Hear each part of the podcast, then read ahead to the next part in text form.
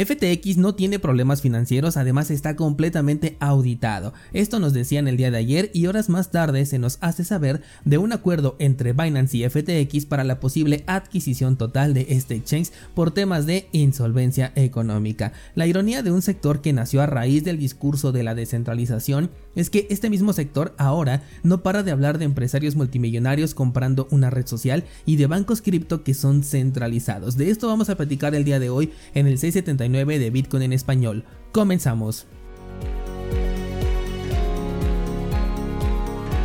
Descentralizados, atención a el mercado en general porque el precio de Bitcoin ha roto el nivel de soporte que teníamos ya por aquí en el nivel de los 18. Ya decíamos que si rompía ese nivel de los 18 podíamos irnos a los 14 y a pesar de que solo fue la sombra de una vela y posteriormente el precio se devolvió, ya se marcó esta ruptura lo cual ya nos puede estar dando un aviso del próximo movimiento. Por supuesto que no puedo asegurar ningún movimiento ni hacia abajo ni hacia arriba, pero por el momento tenemos esta ligera señal que nos puede indicar, bueno, pues que el precio va a seguir bajando en este caso y se podría ir nuevamente hacia los 14 mil dólares, si no me equivoco, por ahí yo tenía el nivel de, eh, de soporte siguiente, déjame checar, si en los 13.800 de hecho lo tengo, pero lo voy a cerrar en los 14.000, creo que sería el próximo eh, nivel de soporte que se podría encontrar en caso de que el precio siguiera bajando. Eh, este precio de los 17.160 más o menos que fue al nivel al que llegó, no lo veíamos desde hace ya bastante tiempo, de hecho déjame verificar, en junio del 2022 llegó a un precio de 17.600, pero incluso ya ese precio lo, lo superó y de ahí déjame ver hasta dónde, a ver si lo encuentro aquí rápidamente, lo tengo hasta el 26 de noviembre de 2020, fíjate justamente hace un par de años, entonces me parece muy interesante este movimiento. Por un lado podría llegar a marcar eh, nuestro nivel de suelo y a partir de ahí comenzar a subir y cambiar la tendencia y por el otro lado podría marcar eh, un siguiente movimiento a la baja. Así que por el momento no podemos saber nada, simplemente tenemos por ahí una ligera señal de que algo puede ocurrir, pero ese algo todavía no lo podemos identificar. Hay que estar pendientes para ver cómo cierra la vela semanal, eso también ya nos podría ir dando un poquito más de información. Hasta este momento es una vela bajista que se encuentra por debajo de la media móvil de 20 periodos. Por lo tanto, todo esto pues tiene, tiene la misma lectura, ¿no? De que estamos en un movimiento bajista que todavía podía llegar un poco más abajo. Así que muy pendientes a lo que ocurra esta semana. Les voy a estar eh, haciendo actualizaciones en caso de que veamos movimientos interesantes en el mercado. Y cualquier cosa que ocurra, pues se los voy a hacer saber también a través de la cuenta de Instagram. Vámonos con la información y me encuentro en un momento de esos en donde me cuestiono un montón de cosas. Hoy puedo pensar algo y mañana puedo pensar completamente lo opuesto, lo contrario por lo tanto, lo que diga el día de hoy, pues simplemente es que te estoy compartiendo esos pensamientos que llegan a mi mente con la finalidad de, irlos esclareciendo, de darles un sentido y colocarlos cada uno en el lugar que corresponden, pero sobre todo de que podamos generar un debate. Te invito a pasar al, al grupo de Discord o si la plataforma donde me escuchas permite los comentarios, bueno, pues escríbeme ahí qué piensas acerca de las locuras que te voy a contar el día de hoy o de los sentimientos encontrados que tengo con respecto a lo que estamos viendo en el mercado. Y es que si te soy sincero, cada vez me convenzo más de alejarme de cripto y enfocarme mucho más en Bitcoin. Pero ¿por qué es todo esto? Mira, el día de ayer el CEO de FTX nos decía lo sólida que eran sus finanzas y tal discurso no duró ni siquiera 24 horas. Ayer comentábamos que al no poder verificar lo único que se puede hacer en estos casos es o confiar o desconfiar, que de estos dos yo elijo desconfiar por completo. FTX no es cualquier exchange, es el segundo exchange más importante, o al menos lo era el día de ayer, porque hoy comienza su desaparición de una u otra manera. Te comentaba ayer la posibilidad de que el CEO de Binance esté realizando un ataque con la finalidad de obtener un beneficio con un común acuerdo. Y lo comenté como un tema especulativo, pero que me sonaba muy posible. Bueno, pues hoy ya sabemos que FTX le pidió ayuda a Binance, quien accedió a comprar la totalidad de FTX con la condición, y atención a esto, de poder retirar esta oferta en cualquier momento. Lo primero que me viene a la mente es que la intención de venta que publicó Binance fue precisamente el golpe inicial, el detonante de todo lo que después le siguió porque anunciarlo en lugar de simplemente hacerlo y generar tema en el sector cripto por un lado me parece una estrategia de marketing impresionante y por el otro me parece un ataque completamente dirigido hacia FTX que terminó por ser completamente efectivo. ¿Cuál era el objetivo de este ataque? Pues acelerar la desaparición de la principal competencia de Binance y mira que yo pensaba que era Coinbase pero resulta que no, FTX es una competencia mucho más grande para Binance o por lo menos lo era.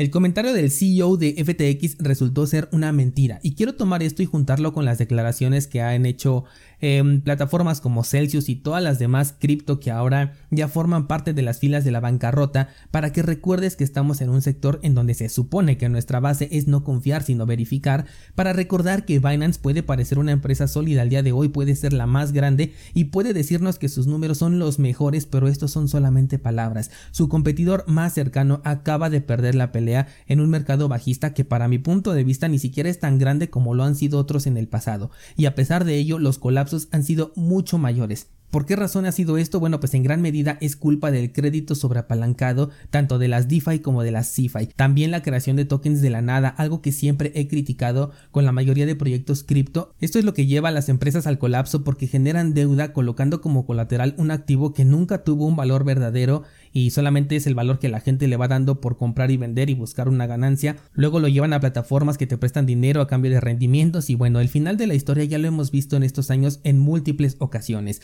Los efectos de este evento, bueno, pues por un lado Binance va a tomar mayor poder. La competencia con los servicios centralizados existentes ya no es comparable. En el sector tecnológico la diferencia entre el número 1 y el número 2 es enorme a un nivel en donde no existe la competencia. El número 1 se lo lleva todo prácticamente. Y así pueden existir otros en el mercado, pero Binance será un servicio dominante, lo cual es bastante peligroso, sobre todo para cripto. No para Bitcoin, pero sí para cripto. ¿Por qué razón? Cripto está en la moda del proof of stake, un algoritmo que premia a aquellos que mayor posesión de tokens tengan. Al existir una entidad dominante, la mayor parte de la gente va a elegir a este actor como el lugar ya sea para invertir su dinero o para realizar transacciones. Sea cual sea el caso, al tratarse de una entidad que es centralizada, toda interacción que se tiene con esta empresa o con esta entidad representa la pérdida de la custodia de los fondos para los usuarios. A mayor cantidad de tokens, mayor poder tiene para controlar una red que sea de prueba de participación. Es por ello que ofrecen servicios de inversión en donde te entregan un rendimiento que incluso es mayor al que el protocolo nativo te ofrece. ¿Por qué? Porque el objetivo es controlar la mayor cantidad de tokens. Hace poco te comenté que casi tomaba control Binance sobre Uniswap porque se autodelegaron los tokens que ellos poseen y esto lo convirtió en un instante de un momento a otro en el segundo mayor validador con el poder para tomar decisiones dentro del proyecto. Y aunque esto fue un error y le dieron reversa y además dijeron que no iban a utilizar los fondos de los usuarios para la gobernanza de un proyecto, recordemos que las palabras de un exchange se desploman de un momento a otro más rápido que Luna y se convierten en mentiras. La posible compra de FTX, que personalmente pienso que no se va a llevar a cabo, tiene que pasar por un proceso de ver qué beneficio pueden obtener de ello las personas de Binance. Por un lado, mover todos los tokens del segundo exchange más grande hacia Binance incrementa el poder de concentración de los fondos, y si dentro de estas tenencias se encuentran monedas con las que se puede hacer staking, estos proyectos corren el riesgo de centralizarse en un instante. Por otro lado, ¿qué beneficio puede obtener Binance, una empresa que además tiene problemas regulatorios en casi todo el mundo al adquirir FTX, que es una empresa que ni siquiera tiene licencia en Estados Unidos, o sea que no le aporta este beneficio por ese lado que igual y le interesaría a, Binance. Esto de hecho lo está comentando la managing director de Bitget, que si no me equivoco es la que antes era Mexo. Cuando somos usuarios cripto regularmente tenemos cuentas en diversos exchanges. Yo hice cuenta, por ejemplo, en mis tiempos de no descentralizado. En cuanto a exchanges pude, mientras no me pidieran mis datos, Hice cuenta en BitMEX, Bitfinex, Binance, Bitso, Mexo, Poloniex, BitHump y no recuerdo cuántos más. De estos ya te comenté que Bitso fue al que sí le entregué todo mi historial, ¿no? Esto significa que la absorción de FTX por parte de Binance no le va a traer tampoco nuevos clientes porque seguro que más de la mitad de ellos también tienen cuenta ya en Binance y si no la tienen, al conocer esta noticia de la posible compra se pueden crear una cuenta. Por eso te digo que el marketing detrás de todo este, eh, de esta novela lo estoy considerando como un ataque bastante bueno. Binance entonces al adquirir FTX lo que estaría adquiriendo en primera instancia sería una deuda, sería problemas financieros y por lo menos hasta este momento yo no soy capaz de encontrar un beneficio que se pueda llevar Binance fuera de deshacerse de su principal competencia. Pero bueno, la compra o no la compre, FTX ya está del otro lado, ya no es una competencia en este momento para Binance. Así que todo este tiempo para revisar los números puede ser por un lado sí un análisis para ver qué es lo que pueden sacar de provecho eh, al adquirir esta empresa y por el otro lado puede ser solamente una campaña de marketing mientras los usuarios que no tienen cuenta en FTX migran hacia Binance y aquellos que ya tienen cuenta pues mueven sus tokens de FTX hacia Binance. Siempre que FTX se los permita, claro, porque antier nos decían que eran sólidos como una roca y el día de ayer bloquearon los retiros en Ethereum, en Solana y en Tron. A estas noticias quiero agregarles una que encontré también por aquí sobre Coinbase. Y es que tuvo supuestos problemas de conexión con su plataforma el día de ayer que el mercado tuvo una volatilidad interesante. Este exchange es famoso por siempre presentar problemas cuando el precio del mercado se desestabiliza y de esta manera al no poder acceder a tu cuenta no puedes operar, no puedes vender, comprar y mucho menos retirar. Así que este es un movimiento de lo más conocido y normal dentro de Coinbase y según lo que estoy leyendo aquí en el artículo, esta estrategia ya se está replicando en otras casas de cambio, también centralizadas por supuesto, en la que dicen tener ciertos problemas técnicos durante un corto periodo de tiempo y una vez que se estabiliza el mercado, pues ya todo regresa a la normalidad, pero durante ese momento que es clave y crucial para que realices ciertos movimientos, pues simplemente no te lo permiten. Descentralizados, este sector nació liderado por Bitcoin, un desarrollo tecnológico y económico que nos abrió las puertas a la descentralización. Crypto nació diciendo que podrían utilizar lo que Bitcoin nos dio para descentralizar todo aquello que podíamos imaginar y hasta ahora esa promesa no solo no se ha cumplido, sino cada vez parece más lejana. El día de hoy el sector cripto está hablando de la compra de Twitter. Los comentarios de Elon Musk con respecto a Bitcoin o a cripto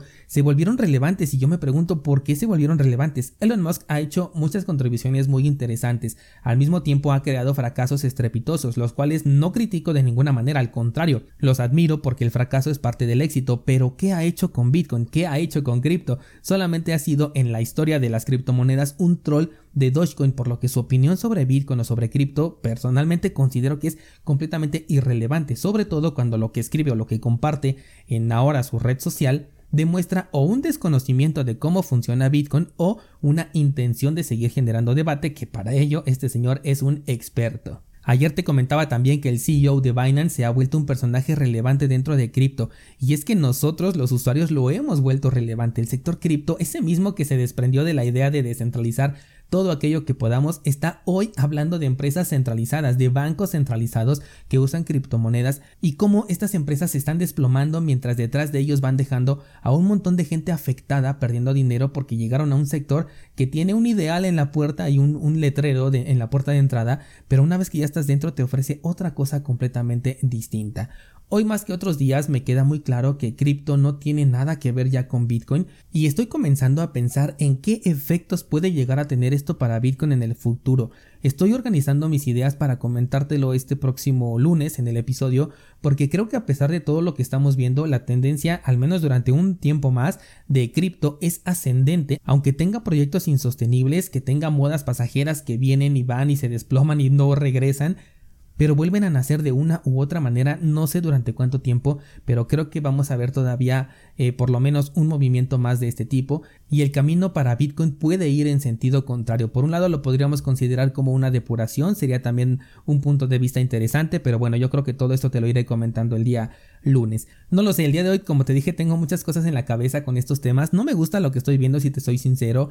¿Tú qué opinas? ¿Ves en cripto realmente algo diferente a lo que encontramos en el mundo tradicional? O quizás, así como desconocíamos muchos temas económicos antes de nuestra llegada a Bitcoin, también desconocíamos muchas otras cosas que ahora se están trayendo a cripto y las vemos como algo novedoso y como algo revolucionario, pero en el momento en el que está ya nos damos cuenta de que ya existían desde hace mucho tiempo en el sector tradicional y también terminaron estallando. Me gustaría leer tu comentario al respecto, ya sabes que tienes el grupo de Discord a tu disposición y juntos podamos aclarar este punto que si te soy sincero sí me tiene un poco confundido, sobre todo porque he basado la creación de todo el contenido que te comparto en la descentralización y cada que hablamos de cripto nos estamos alejando más y más de este tema. Esta semana, por ejemplo, tuvimos el tema de Library, el tema de Polkadot, la tasa de concentración de Ethereum y sus nodos que cumplen las reglas de la OFAC subió a más del 70%, Elon Musk es una persona relevante en cripto y ahora la novela de Binance contra FTX. En fin, enlaces muy interesantes vas a encontrar en las notas de este programa. Espero leer tus comentarios en el grupo de Discord. Eso sería todo por el día de hoy. Muchas gracias y hasta mañana.